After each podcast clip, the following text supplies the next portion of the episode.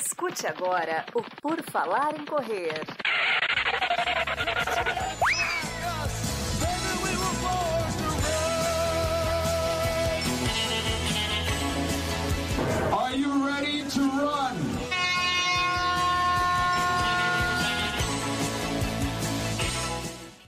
Começa mais um episódio do podcast do Por Falar em Correr. Estamos aqui novamente, querido ouvinte, saindo na segunda-feira de madrugada no seu feed de podcast preferido. Mais um episódio conversando com alguém que pratica muito o esporte e a corrida. Minha convidada de hoje já esteve aqui no PFC 433 e volta. Vamos falar novamente sobre corrida. Babi Beluco, seja bem-vinda, tudo bom? Tudo bem, boa tarde. Tá tudo ótimo por aqui e por aí, Enio. Tudo tranquilo, agora é melhor, né? Quando eu tenho uma live uma com um convidado assim, é sempre melhor.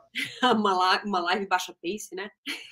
Tomara, se o meu peixe baixar, eu vou estar feliz já.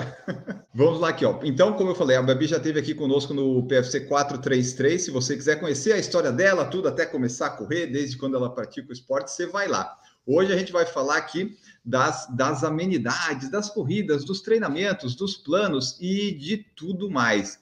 Porque a gente conversou no passado, Babi, foi ali em maio, junho. Ainda as coisas estavam voltando, né? Coisa da pandemia, das provas e tal. E a partir de outubro, novembro foram voltando as provas. E daí eu quero saber como é que foi aí essa tua rotina de, de treinos, de treinamento, de talvez participar de provas. Como é que foi essa adequação assim, né? Porque eu sei que você fez várias provas menores, meias, e fez Boston esse ano, né? Como é que foi essa progressão, esse retorno dos treinos aí, provas no segundo semestre do ano passado até agora? Enio, foi, foi muito legal, assim, ver a coisa desabrochando de novo, né? Ver que estava todo mundo em casa, trancando, louco por prova a galera chegou sedenta por prova, tanto é que agora a gente vê que todo final de semana tem prova, né? Tá uma loucura, tá assim, uma chuva de prova, uma loucura. E ano passado, na nossa última conversa, ia começar a abrir, né? Eu nunca parei de treinar, porque eu sou dessas, né? Não paro de treinar, mas Pô, foi maravilhoso. Teve Maratona do Rio que foi mais festa do que, do que prova. Foi uma loucura, assim, a energia das pessoas,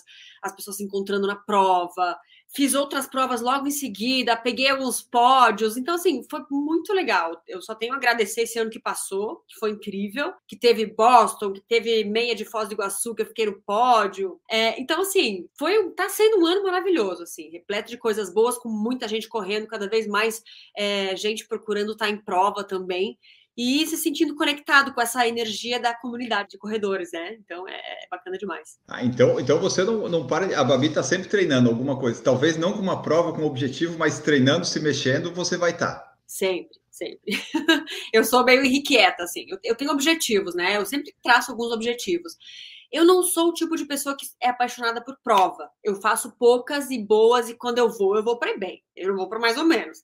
Então, assim, eu não sou aquela menina que, pô, vamos fazer tal prova, vamos fazer tal prova. Não, eu não sou assim. Eu vou naquela certeira, e se eu for, eu vou para ir bem, sabe? Mas eu tô sempre treinando. Ou é para manutenção de peso, ou é para buscar o balde que eu chutei no mês passado. É sempre assim, eu tô sempre no treino. E esse ano, quais foram as provas poucas e boas que você fez? Boston, Foz do Iguaçu, qual mais se destaca? de boa, aí que tá. Eu tive uma lesão bem cretina logo depois da maratona de Boston, que foi assim, uma lesãozinha que eu não dei nada por ela. Começou aqui no. nesse ossinho aqui da cristelíaca, né? Não dei nada, não respeitei muito. Eu falei, ah, dá nada.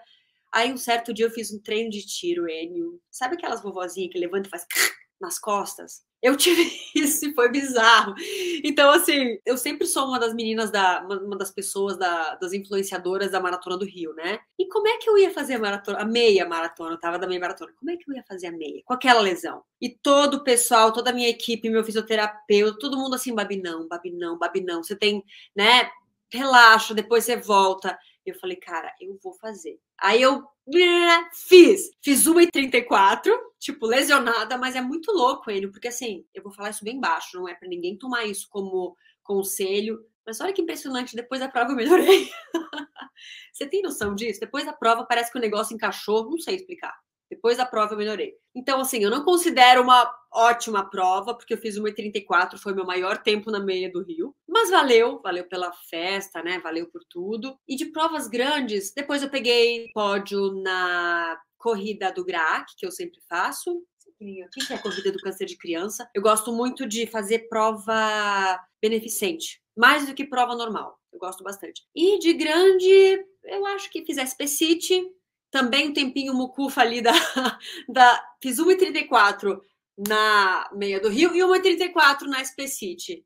É, acho que eu depois da, de Boston eu dei uma uma quebrada geral, assim. Mas tudo bem, tá valendo, a gente continua treinando. Acho que é fases, né? Eu acho que o atleta tem que respeitar que vai ter momentos que ele vai estar tá muito bem, vai ter momentos que ele vai dar uma caída e entender que se ele insistir, ele vai voltar a ficar bem. Então, eu tô nessa faixa aí. Tá, e agora, nesse atual momento que a gente tá gravando, aqui, novembro, finalzinho do ano, é só manutenção até o final. Tem algum objetivo para esse final de ano, não? Ah, Enio, eu assim, eu na verdade, eu, eu sou. Eu tenho algumas marcas, né, que eu trabalho, e eu tava já no treinamento para fazer a maratona de Nova York. E aí, lá pelas tantas, eles mudaram todo o cronograma, porque essa gente que nunca correu uma prova, nunca correu uma maratona, e eu fiz o quê? Fiquei para fora, né? Porque eu já fiz algumas. Então, assim, era para eu estar tá fazendo Boston, é, Nova York. Como eu não tô, aí eu realmente eu falei, quer saber? Agora vou manutenção, foco no ano que vem. Eu quero muito, eu quero muito alguma maratona que eu não tenha feito ainda, né? Porque acho que figurinha repetida não completa, não completa álbum. E eu tô vendo se vai rolar Londres. Vamos ver para ano que vem. Ah, Londres é uma boa.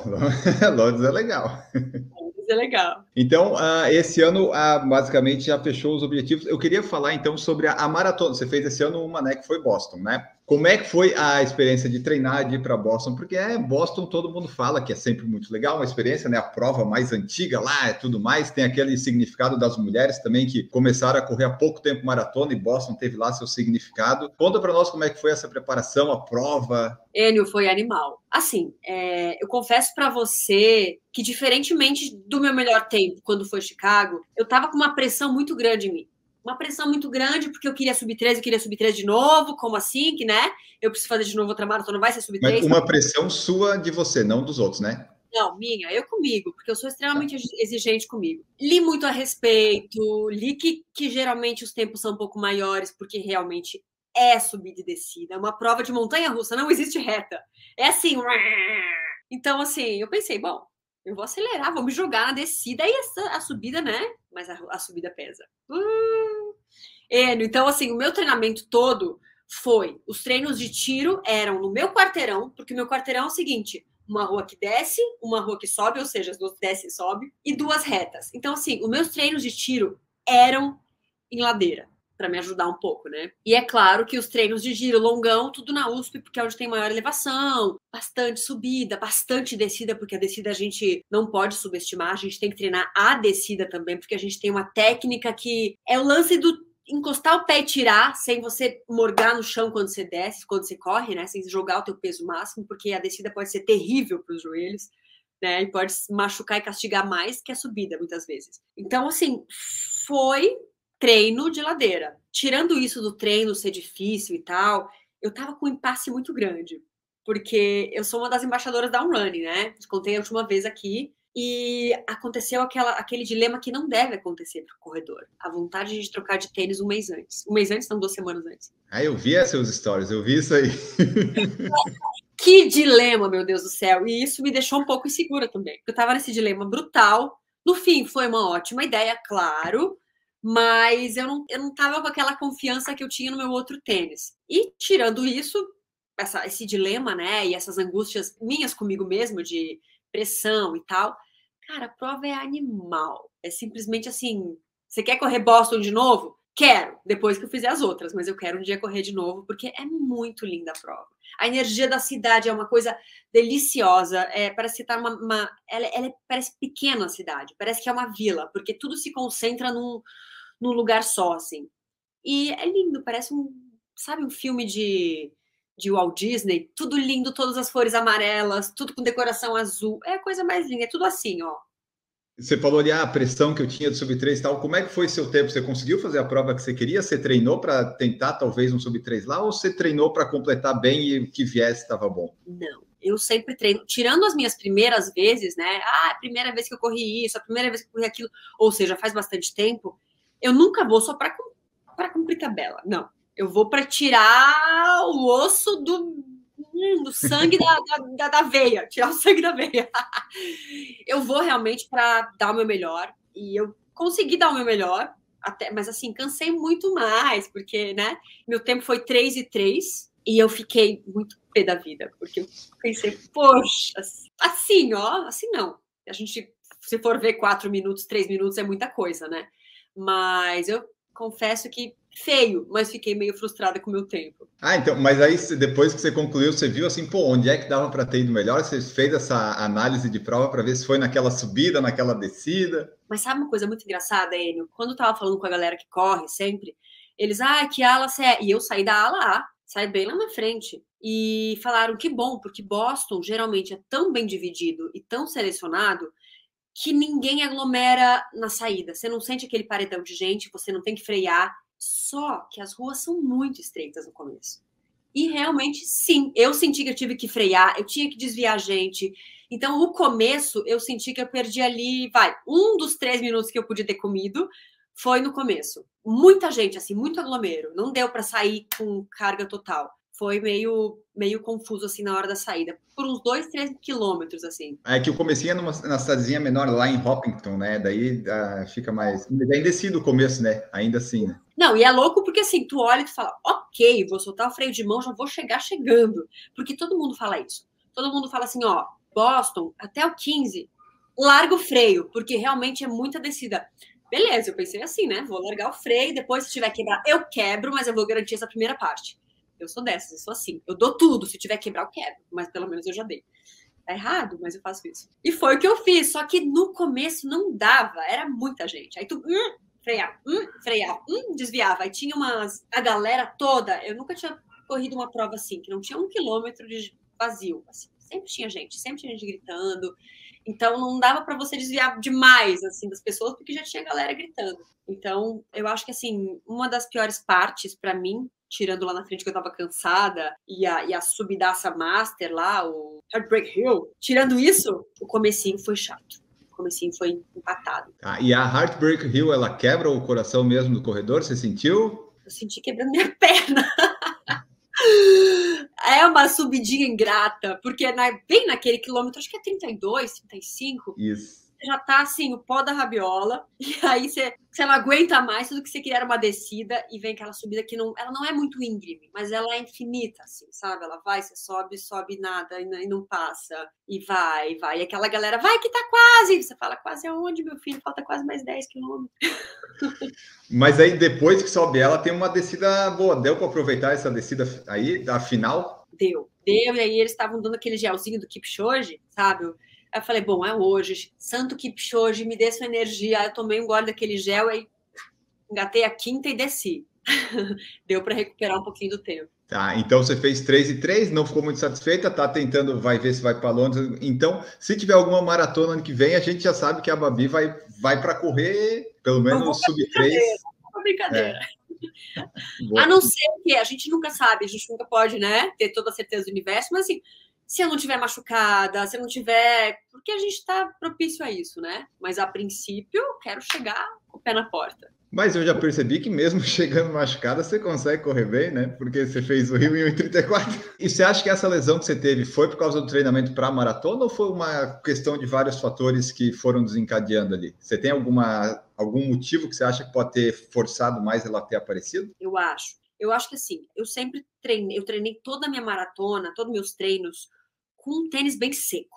Então, na verdade, eu me acostumei com um tênis mais seco. O tênis da prova, ele tinha bastante maciez, ele tinha bastante amortecimento. Eu não tinha pensado nisso, mas quando o meu fisioterapeuta falou, ele falou, Babi, você deu gap muito rápido. E logo depois da maratona, eu corri a maratona com ele, que tinha bastante amortecimento, eu continuei, eu não, eu não vim para o Brasil, né? Fiquei um tempinho mais em Nova York, aproveitando a passagem, já que a gente já estava lá. Fiquei, fiz uns treininhos tranquilos, voltei para São Paulo, fiz tiro. Comecei, fiquei duas, três semanas treinando com aquele mesmo tênis mais macio. E foi aí que me deu a lesão. Então eu acho que eu não recuperei tanto da maratona, continuei com tênis que era um outro estímulo que o meu corpo estava acostumado, né? E aí que veio a lesão. Tá, e essa mudança, quais foram os tênis? Qual que você estava usando e qual que você usou para o pessoal saber? Um que eu uso sempre, eu costumo sempre fazer as minhas provas, mas que eu não fiz nenhuma 42 com ele ainda, é o EcoBoom da 1. Ele tem a placa de carbono, ele é mais, ele é mais abaulado, mas ele é bem seco tem uma pegada seca. E eu gosto muito para velocidade. Mas como o Monster tava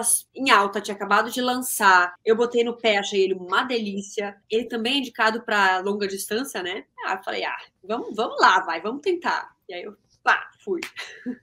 eu acho que eu fiz a, a, transição muito rápida. Você falou que foi em duas semanas, né? É. Mais ou menos. Você chegou a fazer algum longo com ele ou algum. Não, né? Foi só uns treininhos para ver como é que era e foi. Só. Bem juvenil, né? Mas, mas você, você gostou dele na maratona? Tipo, você acha que um tênis com placa de repente poderia dar um, um boost a mais aí para fazer um tempo? Você acha que numa próxima maratona vai voltar para o tênis com placa ou você é bom, vou focar nesse aqui que é mais, mais confortável, vamos dizer assim? Não, não, porque eu não gosto de conforto na maratona. Eu gosto de chegar logo para sentar e botar a perna para cima. Para mim isso é conforto. então, mas assim, eu tô super esperançosa porque a ON tá com um protótipo surreal, novo, que vai chegar no que vem no Brasil e essa é a minha esperança, porque assim, o EcoBoom, ele é muito maravilhoso, eu sempre uso ele nas minhas meias, mas ele tem a placa de carbono, só que ele realmente ele é mais seco. Então, para mim, eu piso com antepé para correr, né? É, acaba que lá na frente, no quilômetro 25, 27, eu começo a sentir dor na, na minha, no meu antepé, porque ele é bem seco. A proposta dele é que ele tenha mais amortecimento para que a placa de fibra de carbono consiga te dar essa resposta com amortecimento. Porque é, é, engraçado porque algumas vezes eu não sinto esse, essa resposta no EcoBoom, justamente por ele ser mais seco. Ele te dá um bom desempenho, mas a gente não sente o efeito pogobol. Sabe aquele efeito de te jogar para frente? Sim. Eu tô com a esperança que esse novo protótipo aí que vai chegar em janeiro vai ser um sucesso. Então é nele que ah, eu tô me, me, me, inspirando para fazer a próxima maratona. Entendi. É, é, bom falar de tênis com você, porque como é embaixador da One Running, é alguém que conhece e usa os tênis, porque eu não vejo muitas pessoas recebendo, fazendo review disso, né? Eu sei que você usa, né? O tempo todo, todos os tipos. Então é, é um bom lugar para tirar uma impressão assim dos tênis. É, e eles têm, eles têm assim, eu costumo dizer que eles têm tênis para todos os tipos. Tem gente que gosta de um tênis que eu eu nunca vou falar mal do tênis, porque eu sou embaixadora deles e eu acho que a gente tem que entender cada tênis. Até porque a pessoa tem gente que gosta daquele tênis. É, e tem os modelos da ON que são bem secos. É aquele que tu pisou e parece que tu tá de pé descalço. E é engraçado porque um dos embaixadores da ON, ele é corredor de 200 metros rasos. E para ele, esse tênis que encostou para estar de pé no chão é maravilhoso. E para mim, que corro trocentos quilômetros, já não me faz tão bem, porque eu sinto dor no pé e tal, porque é muito tempo para pouco amortecimento. Então, assim, eu acho que tem tênis para todos os tipos, né? Basta da gente escolher o nosso, entender o nosso e, e, achar ele, que aí a gente fica tranquilão. É, tipo assim, né? Não tem tênis ruim, tem o tênis que o seu pé não gostou, né? Mas, tipo, outra pessoa pode gostar. Às vezes, um tênis mais seco, tipo alguns que eu já recebi aqui, o meu pé, ele, ele não aceita muito bem, mas uns, às vezes, não tem um pouquinho mais de conforto para esses treinos de rodagem, ele gosta, né? Então, é difícil você chegar assim, ah, esse tênis é ruim. Não, esse tênis foi, não foi bom para mim, né? Também não dá para dizer assim, né? É muito difícil. Exato, exato. Mas tem uma coisa que, assim, para longa distância, ah, eu sou fã da placa. Eu acho que se em Boston eu tivesse com uma placa, de repente, mais um minuto desceria embora. Eu acho que a placa faz sim diferença. Você foi seduzida pelo tênis novo, super. Né? E qual é o seu tênis favorito hoje que você está usando, assim, que você usa sempre? O queridinho, que se você tivesse que levar um só para viagem, qual que seria? Você sabe que agora, viagem prova ou queridinho de dia todo, assim, para todos os treinos? Para todos os treinos, vamos deixar assim. Se fosse para prova, com certeza ia ser o de placa, né? placa, sempre. É, mas todos os treinos eu tô apaixonada por um. Eu, eu gosto de novidade, né? Engraçado. Eu tô, eu tô apaixonada por um que foi o último lançamento deles agora, que ele é o tênis menos on de todos. Por quê? Porque ele é o mais macio, sem ser tão macio. Então, assim, ele tem conforto, mas ao mesmo tempo ele é responsivo. É o Cloud Go, eles chamam. Inclusive, é indicado para iniciantes. Só que eu tô apaixonada por ele. Toda vez que tenho que viajar, eu uso ele, porque assim, ele dá para trem de tiro, ele dá para longão, ele dá para tudo. Prova não faria com ele, claro, mas esse é o meu tênis do dia a dia que eu tô apaixonada. Cloud Flow, você falou, é isso? Cloud Go. Go, ah, tá, eu tava olhando. Ah, Cloud Go, tá, achei aqui. Os tênis, geralmente as cores deles são tênis que dá para confundir fácil com um tênis de passeio, né? Tava olhando aqui. Inclusive, eu adoro fazer os meus looks sport fashion com eles, porque a gente usa fácil, né? Você bota com terno, você tá chique porque eles são chiques. Aliás, aqui, ó, falando nisso, tem a pergunta do Vitor Mesquita, que é membro do nosso canal. Veja que você consegue combinar roupa e tênis de treino com roupa casual para os momentos do dia. Você já conseguiu fazer o contrário, usar uma roupa casual em momentos de treino ou prova? não. Não. É, isso aí é uma coisa que não rola. Tem a tecnologia do esporte, né? A gente tem que ter o top apertado, a gente tem que ter a calça da lycra. Então, assim, o oposto eu nem quero.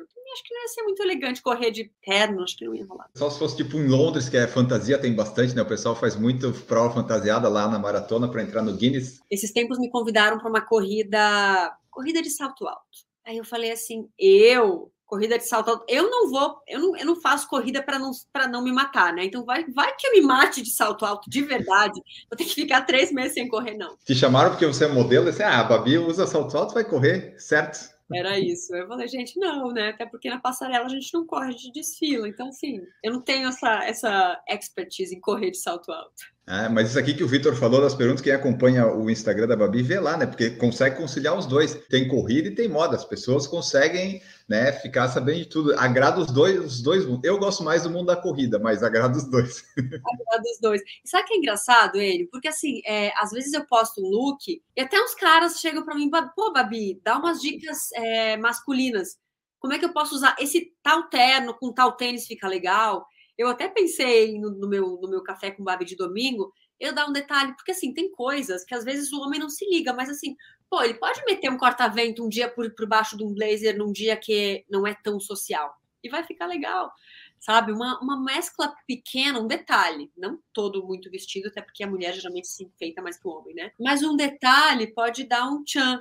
Inclusive aqui a gente sempre vê é, eu, quando vou em jantares e tal, pessoal, tipo, empresários, a galera está de terno e polar, Garmin. Eu acho isso já é um toque sport fashion, né? É, eu, eu recomendo o pessoal seguir o Instagram da Babi e seguir o que ela fala, porque tem, né, se quer coisa de moda, vá, não tem erro. Com fotos também, várias coisas assim, muita criatividade tem lá naquele Instagram. Ó, Babi, o Vitor falou também, ó, acompanho seus stories todos os dias e adoro suas cenas com sua preguiça, sempre me dá um empurrão para tocar os treinos logo às seis da manhã. Vitor, você sabia que a preguiça é mais, mais, mais famosa que eu? É louco. Enio, o negócio é o seguinte, tipo, toda vez que eu encontro uma galera, depois da corrida, né, depois das provas, tem uma galera muito legal que vem conversar comigo, galera que me acompanha e tal, e a gente bate foto, e todo mundo pergunta da preguiça. É a preguiça, a Babi, é a preguiça. Eu falo, cara, não é a Babi, é a preguiça. Preguiça que é a estrela do Instagram, tem jeito.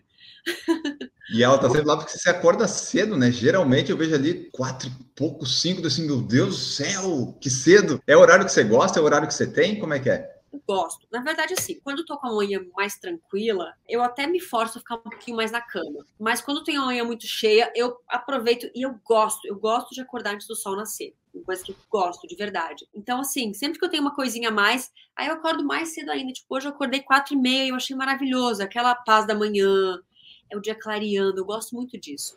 É ninguém te chamando no WhatsApp, é o mundo dormindo. Eu sou muito produtiva nessa hora. Muitas vezes, até antes de, de fazer meu treino, putz, eu penso o que, que eu vou fazer de tal conteúdo, que e-mail que eu tenho que largar, com quem eu tenho que falar. Então, assim, é um momento que eu, que eu tiro para mim esse momento da manhã. Já que eu, sou, eu não sou noturna, né? Porque tem muita gente que gosta de ficar até mais tarde para ter esse momento de paz na madrugada. Eu, como durmo nove da manhã, eu acordar quatro e meia tá de boa. Então, tranquilo. Ah, é, 9, 4, 6, é, tá bom. E você acorda com despertador ou sozinha? A maioria das vezes despertador. A maioria. Se tivesse sozinha, eu já, meu Deus do céu, aí. Não, mas aí não passava muito. Tipo assim, ah, em vez de 4 e meia, eu acordo 5 e 15. Mas meio uhum. que a gente costuma naquele horário, né? Assim, quando eu tô no ciclo de maratona, isso é muito legal, porque assim, não é só a maratona que eu gosto. Eu gosto de como eu me comporto no ciclo da maratona daquele processo, daquela disciplina que a gente está comprometido e tudo é uma maratona, tudo é o treino, tudo é comida. Então, isso me dá uma, uma, uma temporada de muita disciplina. Então, assim, tudo eu faço encaixadinho. É o tal horário, é a tal comida, é o tal treino. As amigas chamam para almoçar? Não, hoje não. Então, assim, é tudo muito encaixado. Então, quando eu tô nesse, na hora da maratona, naqueles meses da maratona, eu muitas vezes acordo na hora certa. Tipo, acordo dois minutos antes do despertador tocar, acordo cinco minutos antes e disposta. Não é que eu acordo assim com preguiça. A preguiça às vezes faz parte, né? Daquele. Até me ajuda a acordar, mas não necessariamente eu acordo com ela. E os treinos, você gosta de fazer eles mais na esteira, na rua? É fácil fazer na rua? Se você acorda cedo, sair para correr assim, né? Às vezes o pessoal que, né, do sexo feminino tem dificuldade a mais em alguns momentos, né? Como é que é? Você consegue fazer na rua? Você gosta de fazer na esteira? Você tem facilidade para fazer na esteira se tiver que fazer ou na rua? Eu tô com uma mania muito chata ele, que eu sou apaixonada por corrida na esteira. Apaixonada, adoro, adoro, adoro. Mas eu descobri que um dos meus erros de biomecânica é a mania de como tem a, a, esteira, a gente tem que ficar com o corpo bem, bem ereto, a gente fica meio assim, a gente acaba batendo na frente, né? Ou o pé vai muito para trás, justamente por correr demais na esteira. Então, se eu pudesse, tirando o longão que eu me forço a correr na rua, eu faria sempre na esteira. Mas, né, eu me, eu me esforço para fazer assim, vai, no mínimo 30% na rua, porque é diferente, é, eu considero muito mais difícil fazer na rua, porque tem a, a, calçada que você tem que virar, tem o desnível do chão, tem o vento. Então, 30% dos meus treinos é na rua, eu me forço. Mas se eu pudesse, eu faria sempre esteira. Engraçado. Tá, e é, pois é, eu, se eu puder, eu evito. Eu só usei na pandemia a esteira. Se eu puder, eu, eu fujo dela. Hoje ainda tinha vento aqui, vento sul, assim, ah, ah, bom, não tinha esteira igual, né? Mas seria um dia que seria uma boa uma esteira, porque é impossível correr aqui assim. Não, o vento contra é terrível, né? A gente corre, corre, corre, vai ver, você tá quase nadando contra o vento. O bom é que a gente fica mais forte, mas é. O bom é quando volta, né? A favor. Aí você fala, nossa. É, quando, quando é um vento forte que pega assim, diz, poxa vida, coisa boa. Podia é. ser assim o tempo todo, né? Eu, assim, eu corro muito no Rio também, né? Porque eu moro metade de São Paulo, metade de Rio. E no Rio eu sempre corro na rua. Porque eu falo, cara, é ridículo ter esse, esse, essa orla maravilhosa e me enfiar numa academia, né? Não faz sentido nenhum. Tem que ser idiota, Babi. E lá, praia, né? Também sempre tem aquela história do vento. Aí eu sempre rezo pro vento ser contra na ida. Porque daí na volta, né, a gente fica mais fácil, assim. Mas às vezes eu pego na volta e é terrível. Você falou que corre no Rio, então o tipo sua preferência é correr no frio, no calor? Você se adapta melhor em qual? Ah, eu gosto dos dois, na verdade. Eu me adapto bem a correr no calor, mas eu prefiro. Eu rendo mais no frio. Eu percebo que, como nos meus todos os meus treinos da maratona de Boston, eu, eu gosto muito de me analisar, né? Justamente para entender aonde eu rendo mais, o que, que me ajuda, o que, que me atrapalha. E eu fiz dois treinos de 26 quilômetros um no Rio, com todas as condições, a mesma alimentação, a mesma, as mesmas horas de sono, e uma em São Paulo. Nossa, mas em São Paulo foi disparadamente mais fácil e disparadamente mais rápido. Então, realmente, no frio, pelo menos eu sou muito mais produtivo. Perfeito. Ó, você que está nos escutando no Spotify, em qualquer outro lugar, ou que está vendo no YouTube, né, sabe que pode participar conosco ao vivo, fazer, né, me ajudar a fazer na pauta se você tiver pergunta. O William Araújo chegou aqui, o Jefferson de Souza Costa colocou aqui também, linda para a Babi, óbvio, né? Tem que ser para a Babi, não, é, não seria para mim. A Vanessa Santos, boa tarde, Babi Hélio, está aqui também. O Vitor Mesquita também está aqui, a gente já leu a pergunta dele. Camila Rosa, que faz aqui o podcast com a gente, também está aqui. O Michael Brum, que é membro do canal. E o Júnior, aqui, ó, Babi querida, entrei agora. Grande Oi, grande. Ele, anos, é louco, sempre aparece um cara, tipo Júnior, que gosta de dobrar as maratonas, né? Ele vai e volta. Já já ele tá no recorde Guinness aí. Ele fez Nova York, foi a primeira, né? Então, esse ano ele fez Londres e Berlim. Ano que vem ele vai fazer Tóquio e Boston. Aí ele vai zerar as majors de dobrar. Isso, a Boston ele estava me falando que ele vai dobrar. Falei, é. Todo mundo vai para Boston ano que vem, que eu conheço. Quer dizer, todo mundo não, né? Na, na, minha pequena bolha aqui, o do PFC, o Marcos que faz comigo vai vai estar tá lá, eu vou estar lá como espectador, então vai ter bastante gente lá. A Babi não, porque a Babi já foi uma vez, né, Babi? Não, depois, vai mais tarde, né? é, né? Depois eu vou de novo. Espero eu, né, pegar esse, esse, esse índice novamente, já que eu quero ir para outra sub-3, né? Mas quero ir de novo lá depois de fazer as outras. Tenho mais três aí para fazer. Nova York, Londres e, e, Japão. E aí eu completo as, as majors. Ah, tá, porque Boston, Chicago. Tá, então a sua vontade é fechar as majors. Você tem essa, essa vontade, esse desejo? Essa pretensão. É. E no meio tempo, assim, eu acho legal fazer duas maratonas por ano, porque você acaba ficando mais tempo do ano naquela rotina boa, naquela disciplina boa, né? Produtivo. Então, assim, eu pensei em fazer alguma coisa, quero muito fazer a de Porto Alegre, porque minha família inteira é gaúcha. Não sei, de repente, uma no começo do ano, major, já que as que eu tenho que fazer, elas são no meio do começo do ano. As que eu tenho que fazer, não, as que eu quero fazer. Todas estão no começo do ano. E de repente, um Porto Alegre depois. Porto Alegre é legal, Porto Alegre é, você vai render bem no friozinho. É, friozinho e, e família perto, né? Então, maravilha. Ou dá para fazer em Santa Catarina também? Também, tem Floripa, tem Floripa, quero fazer Floripa. Eu corri em Floripa ano passado, minha família é de Araranguá, né? Então é pertinho. Acho que meu pai ia me assistir também em Floripa, se eu fosse. Tá nos planos. Sobre os seus treinos, é, você treina aí direto e tal, tá sempre treinando. Você tem treinador que manda as planilhas, você faz meio por ponta em algum período? Como é que tá funcionando isso? Períodos e períodos. Eu, assim, quando eu preciso render de verdade, Sempre o Adriano Bastos me treina. Eu adoro, ele é casca grossa que nem eu, meio turrão que nem eu. A gente está muito bem. Ele me manda os treinos. Eu não sou muito do presencial. Eu corro muito sozinho, eu gosto de estar sozinha, não gosto de papo. Assim, quer conversar comigo, a gente senta no bar, toma uma cerveja. No treino, esquece. Eu não gosto de conversar nem no fortalecimento, nem na, na, na, corrida. É assim, eu fecho a cara e faço, sabe? Pode parecer que eu não tô gostando, eu tô gostando, mas é o meu lance, assim, de encarar a coisa e fazer, sabe? Eu sou assim não gosto de papo. Então, é, ele me manda as planilhas, dependendo do treino, se foi muito ruim ou muito bom, eu, eu aviso ele, falei, falo, ó, oh, foi assim, foi assado. Mas no geral, a gente se fala, tipo, de vez em quando. A gente fica se falando. Mas eu tenho momentos que eu falo, Aí, Adriano, break. Dá um tempo, quero ficar um tempo de, de livre de planilha para valorizar ela quando eu estiver realmente me preparando para alguma coisa. Aí eu fico na minha base, eu pego treinos que ele me passa, eu meio que a gente, depois de fazer muito treino, né? Depois de correr, eu treino para maratona faz cinco anos. Então, assim, na minha cabeça, se eu fechar os olhos, eu sei direitinho que planilha eu tenho que fazer todos os dias para eu continuar num crescente ou para ou, ou para manter aquilo. Porque o que muda, na verdade, nos meus treinos são as quantidades, por exemplo. Na minha segunda é sempre aquele jeito, na minha terça é sempre aquele jeito. O que vai mudando é, é o tempo, é, é a quantidade de tiros, é a velocidade que eu faço os tiros, é isso que vai mudando conforme o, o, o, a distância do longão. É isso que vai mudando conforme vai chegando perto da maratona. Aí quando não tem maratona, eu faço parecido, só que eu adapto para um momento mais tranquilo. E você gosta mais? É da maratona de distância? Tipo, você gosta de qual distância mais? Do treinamento eu já percebi que é mais o da maratona, né? Mas a prova em si, você gosta mais de meia, de maratona? Meia. meia. Dá para fazer todo fim de semana, né? É mais fácil. Ai, você não sai quebrado, aí você não tem aqueles quilômetros finais que você tá morrendo. Até pode estar morrendo, porque se você estiver morrendo é porque vai sair um RP, né?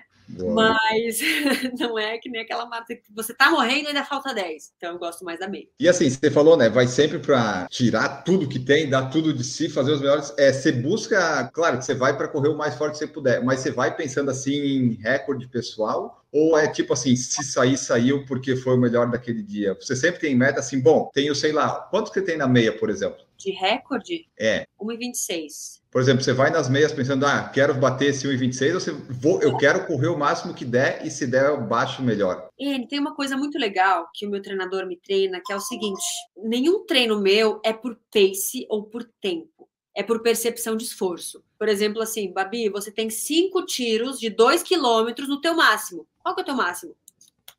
É o teu máximo. Então, assim, eu vou entendendo qual é o meu máximo, qual é a maior velocidade que eu consigo manter naquela distância. E o descanso? Qual que é o tempo de qual que é a tua velocidade de descanso? Qual é o teu pace de descanso? Não sei. É o mais rápido que eu consigo descansar, entendeu? Não é o mais lento. É o mais rápido que eu consigo descansar. Ou seja, eu vou me entendendo, eu vou conseguindo me analisar. Então, várias vezes eu chego na prova e naquele dia eu já sinto, hum, hoje não vai ser o melhor dia. E tem dias que eu penso assim, ok, hoje vai ser bom, mas aí eu me surpreendo. Então, assim, e eu não fico olhando muito o relógio, porque isso é uma coisa que me dá uma, uma pressão interna meio ruim. Eu não gosto de ficar olhando o relógio, de ficar me cobrando, porque eu já me cobro demais. Então, eu deixo rolar mas se eu sentir que tá sobrando gás, eu jogo esse gás, eu jogo, me jogo. Porque, como eu disse lá no começo da nossa conversa, eu sou dessas. Eu prefiro gastar e quebrar lá no meio e me arrastar depois do que poupar e depois pensar, poxa, mas eu tinha gás lá atrás, por que, que eu poupei tanto? Então eu sou mais do corrigir o quebrado. Não, mas entendi, gostei dessa parte da percepção, porque daí você sabe que está dando o seu melhor, mas daí na hora é que você vê qual que vai ser esse melhor, né? Se tipo, ah, vai ser um 4 e tanto, 4, 6, 5, 6, né? Sei lá eu, né? Vai depender é, do dia. Tem uma coisa que, assim, que eu costumo dizer, que a galera sempre fala assim, pô, mas o que, que você toma, né? O que, que você toma? Cara, tem uma coisa que você nunca vai tomar num treino, que é a tal da adrenalina. No dia da prova, cara, é, é outra chave. A tua dor não dói tanto, a, a, o teu cansaço não é tão cansado. Tu acha que tá. Já, assim, tem aquela coisa que a pessoa te passou, liga qualquer. Liga um negócio na tua cabeça e tu pensa, o que? Essa pessoa me passou? Liga um demônio na tua cabeça e fala, o quê? Não! E vai, e acelera. Então, assim, é muito louco, porque é, o lance da prova é muito isso, é muito a, a, adrenalina do momento, né? Então, assim, nunca dá pra gente prever exatamente, a não ser que você seja uma pessoa fria, que você consegue ver a prova acontecendo e você manter aquele teu, aquele da tua programação. Mas eu, como não, não costumo fazer programação e prova, eu deixo o coração levar, eu vou me emocionando, eu vou sentindo, eu vou freando, eu vou acelerando.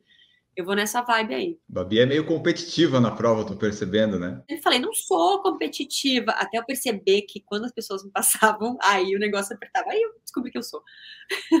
ó, a Ivete comentou aqui, ó, a Babi é a influencer mais estilosa, carismática, ao mesmo tempo forte e sensata que acompanha. Olha aí. Obrigada, Ivete. Ah, eu, eu, gosto de acompanhar bastante o, o, o, Instagram lá, os stories, que é, sempre tem alguma coisa lá, né? Sempre tem alguma frase que você coloca, ou algumas coisas que você coloca de tema de corrida. Eu sempre, pô, isso aí eu, de repente eu posso usar aqui no podcast de quinta-feira. Tem várias coisas que você coloca, assim, olha, boa ideia. É engraçado assim, Enio, porque às vezes tu, você tá correndo, né, naqueles teus insights que você tem na, na cabeça você está correndo, e vale a pena desenrolar. Tem tanto assunto que às vezes eu até escrevo num bloco de notas, ah, vou falar disso, e eu esqueço e acabo não falando, mas que tem muita linha para desenrolar. Então é legal mesmo até a gente pegar umas ideias alheias e botar o nosso posicionamento a respeito daquela ideia, né? Eu acho legal. E como é que é essa vida de criadora de conteúdo também no Instagram? Toma muito tempo seu para fazer, para criar algumas coisas? Ou você, você dedica bastante tempo ali para o Instagram? Ou é tipo, ele é uma, uma ferramenta que você utiliza bastante para isso? Ou ele está ali mais por uma diversão que você vai trabalhando? É um pouco das duas coisas. Primeiro que eu sei que é, eu sou considerada criadora de conteúdo, mas eu, não, eu assim, no meu interno, não, eu não me considero criadora de conteúdo. Como eu sempre trabalhei como modelo e fazendo campanha e fazendo campanha de publicidade, seja em foto, seja em filme, para mim essa coisa do vender um produto é uma coisa meio que da minha essência de modelo, né? Então, assim, o que, que eu me considero? Eu me considero uma modelo que corre.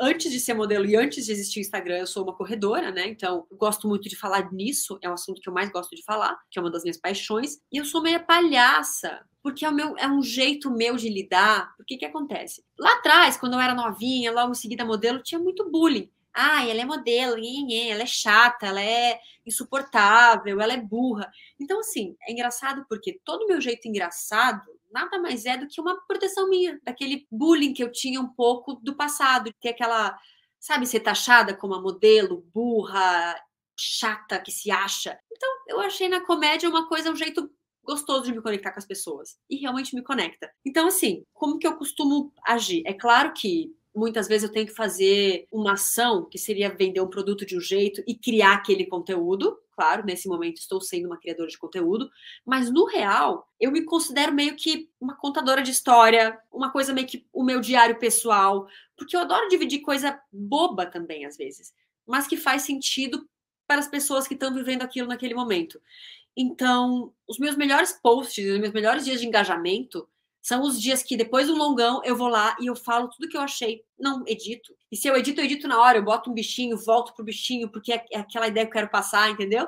E é uma coisa muito rápida e espontânea. E aqueles são os momentos onde mais engaja. Que eu falo o que vem na cabeça, sem filtro, sem edição, e é onde eu me conecto com as pessoas. É, eu gosto também desses momentos. É legal o seu, o seu, jeito, a sua espontaneidade de falar algumas coisas, né? É legal isso. E até tem um comentário aqui, ó, o Renato Chicawa comentou assim, ó figuraça, racho de rir nos posts dela. Né? Porque tem principalmente nos stories, né? No post do feed a gente é, não consegue fazer tanto isso, mas no stories dá para perceber bem. É porque bom que stories 24 horas depois ele foi embora, né? Então às vezes eu olho e falo, cara, não acredito que eu postei isso, mas que bom, durou só 24 horas.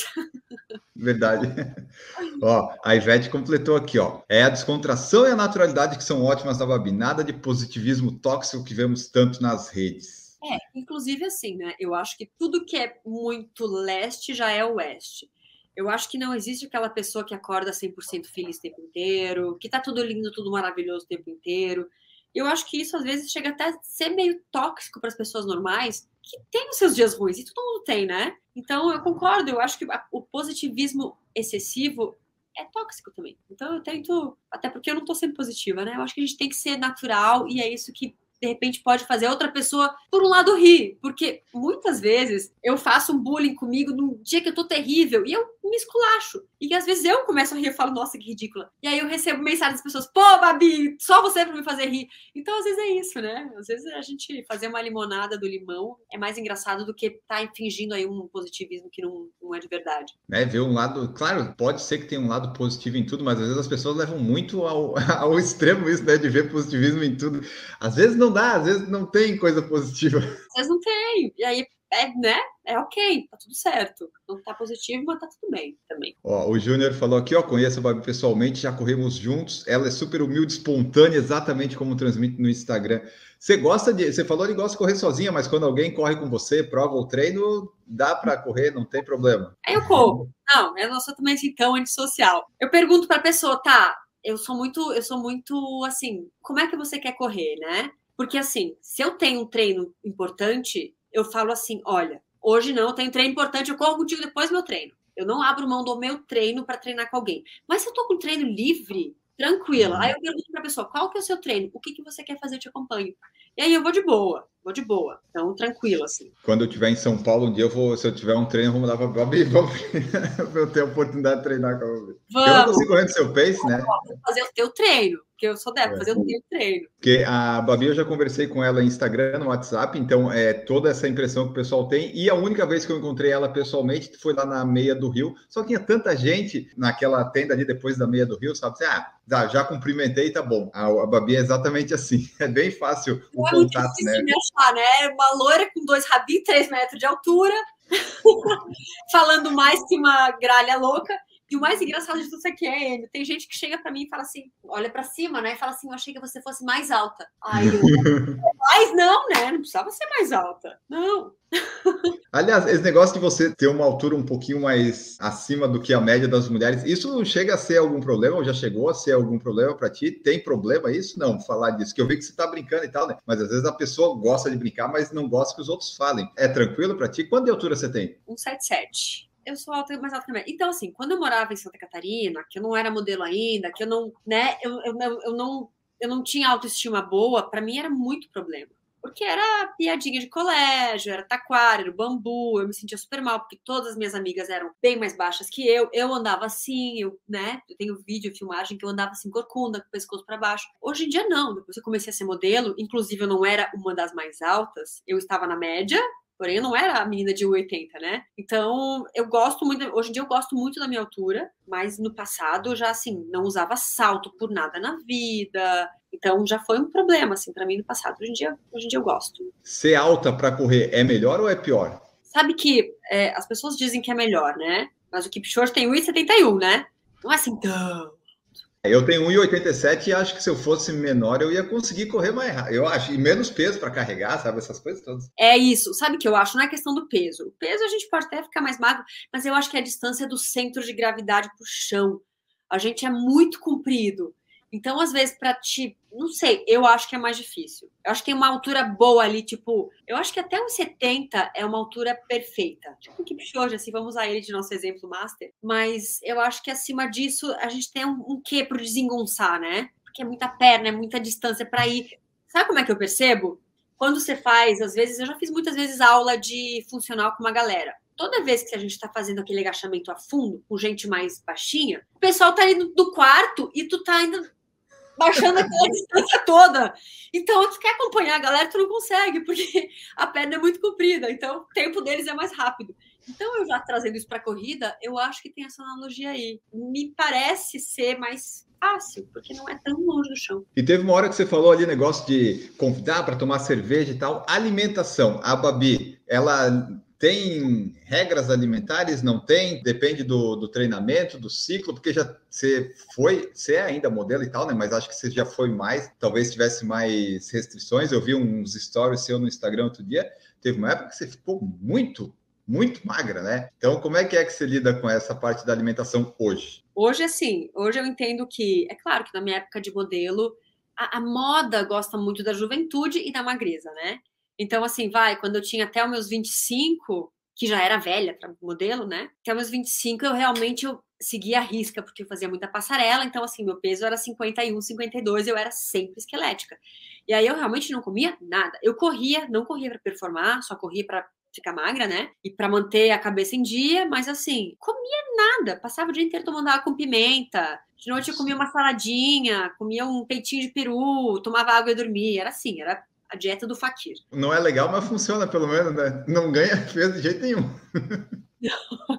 não tem como ganhar. Ficava esquelética, assim. Mas, assim, depois que eu comecei a correr mais, para performar mais, eu fui num coach de alimentação todo de bodybuilder. Que ele me ensinou a comer e perder um pouco do medo da comida que eu tinha. Tinha muito medo de comer e, nossa, engordar, né? Então ele me ensinou a comer direito. E é engraçado porque, assim, no primeiro ano que eu fiquei com ele, eu não tava nem performando. Foi o ano que eu tirei para cuidar do corpo. Também não, não tinha performance, só corria de boa. Nossa, fiquei mais magra comendo direito do que nas épocas que eu não comia. É muito engraçado. E aí meu corpo definiu, porque eu, eu, eu, sempre malhei muito, mas como eu não tinha comida, eu não tinha músculo, né? Então eu comecei a comer direitinho e eu sigo até hoje as dietas dele. Ele faleceu em 2019, depois do meu do meu Sub-3 em Chicago. Eu, inclusive, agradeço ele muito, porque ele que fez toda a montagem do meu, da, da minha alimentação, que foi super low carb no começo, depois ele botou carboidrato para mim, aquilo explodiu de energia foi um sucesso. Inclusive, para mim, eu acho que é uma fórmula interessante a se fazer, um começo low carb e depois carboidrato, para dar uma no corpo. Mas hoje em dia eu mantenho sempre no equilíbrio,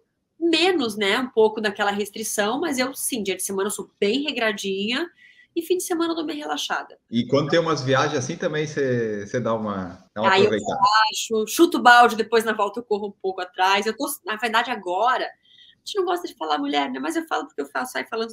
Eu tô 5 quilos a mais do que o meu normal agora. Então, eu tô correndo atrás do balde. Porque foram.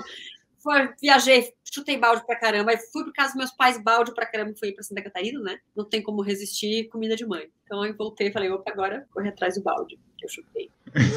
Faz parte, né? Faz parte. E assim, a corrida tem que ser rápida, porque já já vem fim do ano, vem Natal, né? Então, assim, tem que correr atrás do balde agora. Até a, a, a outra pergunta que eu tinha aqui na, no Instagram era que perguntaram qual que é o teu foco agora. O foco desse final do ano, então, é buscar o balde, talvez. O foco é buscar o balde. E a Nani Mazuco perguntou assim, ó, dica para fazer um sub 3. E existe dica? São muitos comportamentos que devem ser feitos por muito tempo, até cansar quase. E pode chegar lá. Só que tem gente que nunca vai chegar. É, é, feio falar isso. Porque, cara, tem gente que nunca vai conseguir. Pode ser que não por persistência, pode ser que a cabeça bloqueie. Tem gente que vai ter esse problema. E não tá errado. Mas a maioria das pessoas não vai conseguir, na verdade, porque é difícil. Mas para as maiores pessoas que treina, que tá ali disposta àquilo, tá disposta a abdicar muita coisa, a passar bastante tempo treinando, porque meu sub 3 eu considero total de treino 10 meses de treino focado. Porque fiz uma maratona para treinar, para chegar no sub-3. Então, nem eu sei se eu. Eu quero de novo, mas nem eu sei se estou disposta a treinar tanto daquele jeito. Mas vou tentar, óbvio, mas é difícil. Não é fácil, não. É muito treino, é alimentação certa, é tudo certo. É não beber nada por dois meses antes. É, é, é todo um conjunto de coisas. É ter um parceiro que te apoie e te entenda e não vai ficar puto com você quando você estiver quebrado no sábado, não quiser fazer nada no sábado, que você fez um então, assim, é, é, um conjunto de coisas, não tem uma dica, são 500 comportamentos. Isso que você falou, né? Tem, é, por exemplo, eu estou tentando baixar meu tempo nos 5, ainda eu estou correndo os 5 para 4 e 16. Ah, o sub 3 você tem que fazer 42 em 4 e 14, 4 e 15. Então, é um caminho difícil, não dá para dizer que todo mundo vai chegar lá, porque não tem como, não vai. Tem gente que, assim, que a maioria das pessoas acaba encontrando a satisfação naquela velocidade que ela tá. E aí, às vezes, ela muda o foco, e aí deixa para trás aquela vontade de chegar naquele tempo. Eu acho que, assim, a insistência em vários vetores ela é importante. É, não é só o treino de tiro. Será que a tua biomecânica te ajuda a fazer isso? Será que o teu tênis está te ajudando a fazer isso? Será que a tua musculação está te ajudando a fazer isso? Então, assim, são vários vetores que você tem que estar tá ali insistindo todo dia para dar certo. E é cansativo e é desgastante. Então, assim, nem todos conseguem ter a disciplina de manter tanto tempo fazendo aquilo para dar certo. Durante a prova na maratona, como é que é a sua suplementação e hidratação? O que, que você usa? Ai, ele vou te contar que assim, né? Todos os meus treinadores falam assim, é Gabi, não fala isso porque você vai vai fazer as pessoas se ferrarem. O que acontece? Quando então comecei... vamos só deixar um, um, aviso aqui, ó. Pessoal, não sigam isso, falem com um nutricionista, com um treinador. Se você quiser seguir, a responsabilidade é sua. Exatamente. não é culpa da Babi. Eu vou contar minha loucura, mas assim, não levem isso em consideração. Vamos lá. Como eu comecei a correr sendo modelo, tendo que emagrecer, não queria, enfim, não tinha estrutura de corrida, nunca levava garrafinha de água. Eu, geralmente, longão, faço sem água. 28 quilômetros eu faço sem água. Eu aprendi a comer um pouquinho antes, então antes do longão eu como três tâmaras e dois biscoitos de arroz e uma colher de pasta de amendoim antes do longão. Não tomo água e não suplemento. Não, não uso nada. Esse ano eu fui fazer o teste, porque assim, Berlim eu comi umas balinhas de, de cafeína no meio, comi tudo, eu não, eu, não, eu não entendia nada, fiquei no desespero, comi tudo, também não deu certo. Big Sur, que foi minha segunda, eu fiz do completo low carb. E foi bem terrível. Eu sofri muito, nem gelzinho eu tomei, foi, foi sofrido, morri, quase quebrei várias vezes. Para mim, o ideal foi o que eu fiz em Chicago. O que aconteceu? Tomei meu café da manhã, dois ovos, dois biscoitos de arroz e uma colher de pasta de amendoim, duas horas e meia antes. Comecei a correr, no quilômetro 25 eu tomei meio gel e aí eu comecei a tomar Gatorade, onde tinha, tomava goles de Gatorade. Então, assim, para mim eu acho que o Gatorade era o que tinha, isotônico, né? Isotônico para mim é a chave, eu acho, mais importante. Porque, cara, sabe que eu sinto quando eu tomo gel? Aí o que, que eu fiz? Eu fiz o teste. Porque tanta gente ficou falando que eu tinha que tomar mais gel, que em Boston eu tomei mais gel. E eu percebi que a minha energia fazia assim, ó, tum, tum, tum, Tum, nunca mais eu faço isso. Eu nunca mais vou ficar tomando gel do jeito que a galera fala. Nunca. então, assim, para mim, o ideal é treinar sempre, porque é treino, no máximo que você conseguir para conseguir deixar o teu corpo preparado para aquilo. E aí, o que, que eu faço no dia da prova? Eu senti que eu comecei a dar uma queda, eu tomo uma água ou um isotônico, ou se precisar, sei lá, se for um dia importante, uma, um gelzinho. Mas assim, não muito gel. Sei lá, na maratona, que eu achei que foi muito, eu tomei quatro. Meia maratona agora que eu queria dar um gás a mais, tomei um. Então, assim, não sei. Tem que a pessoa tem que se conhecer. Minha melhor dica é tem que se conhecer para saber o que funciona. Verdade, porque pelo que eu entendi, praticamente você vai de o tanque vazio, né? Para mim funciona o tanque vazio. Então eu acho que o melhor segredo, na verdade, é assim, se conhecer e respeitar aquilo. Porque quando você quer fazer igual o amiguinho, você se ferra. Tipo, eu fui tentar, né? Fui na onda da galera. Pô, gel, não acredito que você não toma gel, gel, gel, gel. Eu falei, tá, Boston, vou fazer com gel. Eu, quando eu acabei Boston, eu não queria comer, eu não queria, eu só tinha vontade de. Porque, nossa, fiquei muito enjoada do gel. Muito enjoada, muito enjoada. Então, não, não curti, não achei legal. E a galera toma, sei lá, gels, então, géis, gel, sei lá. Então, tem, então, tem gente que vai muito gel. É impressionante. E a última que eu tenho aqui, que o Maico Brum acabou de mandar, é aqui, ó. Perfeita resposta do Sub 3. É muita coisa que tem que se alinhar. E ele perguntou qual que seria a média de quilômetros semanal no pico para uma maratona. Você olha isso? Você se importa com isso? Você sabe? Sim. É, então, naquelas semanas, as, as, melhores, assim, né? Geralmente é 150 quilômetros. 150? 150. Uai, como é que cabe tanto quilômetro? Meu Deus do céu. Cabe. Deixa eu falar uma coisa engraçada que eu até conversei com o Adriano a respeito. Os meus longos, os meus tiros. E olha que assim, chega, uma, chega duas, três semanas ali que os treinos de tiro são, sei lá, ai, cinco tiros de três quilômetros. Eu não dou pausa passiva, eu sempre pauso correndo. Então aí vai mais quilômetros, né? Vai mais quilômetros, vai mais quilômetros. Aí tem os 10 minutos para aquecer, 10 minutos para desaquecer. Quanto vê, então são assim, são umas três semanas de 150 quilômetros, são as uhum. fortes, né? Aí depois, as que estão começando lá, vai 100, 120. A minha média de base geralmente é 70, quando eu não estou treinando para nada. Ah, é um volumão, Babi, 150, caramba. Muito é, legal saber. Três semanas assim que tu fala assim, vamos na esquina? Não, tô cansada. Ah, então por isso também que não, não dá para treinar sempre para maratona no teu caso, né? Porque senão vai bater 150, a Babi não vive daí. E eu sou assim, eu levo como se fosse profissão. Eu não sou profissional, né? Mas eu levo como se fosse assim, cara, aquele treino, aquele treino. A minha planilha tenho que gabaritar. Nem que eu não veja gente, nem que eu não, eu tenho que fazer tudo certinho. Então eu sou assim, ah, tá difícil de fazer o treino de tiro hoje eu vou fazer todos. Eu posso diminuir a velocidade, mas eu faço todos. É uma coisa que eu preciso cumprir a tabela. Tanto é que, assim, quando eu quero dar uma tranquilizada, por isso que eu te falei antes, eu peço para não ter planilha. Porque eu faço de cabeça o que eu acho que eu sei, lá o que eu já sei, mas eu, eu, eu, não tenho número. Porque se eu tenho número, eu tenho que fazer aquilo. E não é fazer certo. O Adriano até briga comigo. Ele fala, Babi, pelo amor de Deus, para. Se ele me passa, às vezes, seis tiros, eu quero fazer os sete, sabe? Eu sou assim, meio. Eu fico competindo comigo mesmo o tempo inteiro. Então, para mim, é muito desgastante. Tá aí que eu, por isso que eu não faço tanta prova o tempo inteiro, porque eu, eu sou cretina comigo mesma, então eu prefiro às vezes não fazer tanto. Perfeito, maravilha. Então tá, pessoal, viu? Esse foi o nosso episódio aqui com a Babi Belux. Vocês viram? A gente começou em algum lugar que eu não lembro qual foi e vamos passando por vários assuntos. E tá aqui mais uma conversa sobre corrida, sobre treinamento. Esperamos que vocês tenham gostado. Deixem seu, sua avaliação no Spotify com cinco estrelas, no YouTube segue lá e vai nos seguindo e avaliando e divulgando, que isso nos ajuda bastante. E agora vamos despedir, né? Babi, muito obrigado por participar novamente aqui conosco, foi muito legal. Deixa teu tchau e tua mensagem final. Muito obrigado, Enio. Foi um papo maravilhoso, leve, gostoso. Porque eu acho que a vida já é tensa, né? A gente não precisa sempre ter um papo tenso, é gostoso ter um papo leve. Eu queria dizer para as pessoas o seguinte: cara, não desistam dos seus objetivos. E se tem um objetivo real, insista. Mas também não se frustre se tiver difícil de chegar lá.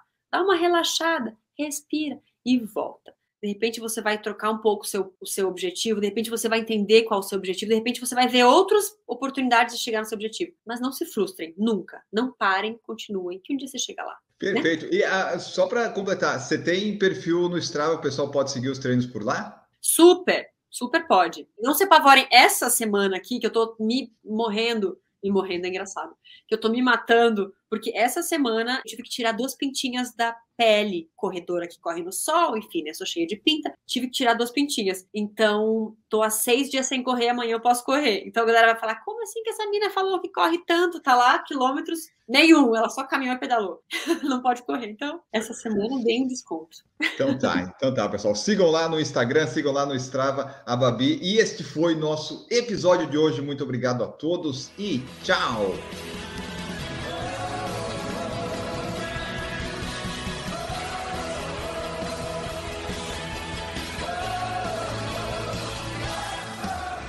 Produção por Falar em Correr, podcast multimídia.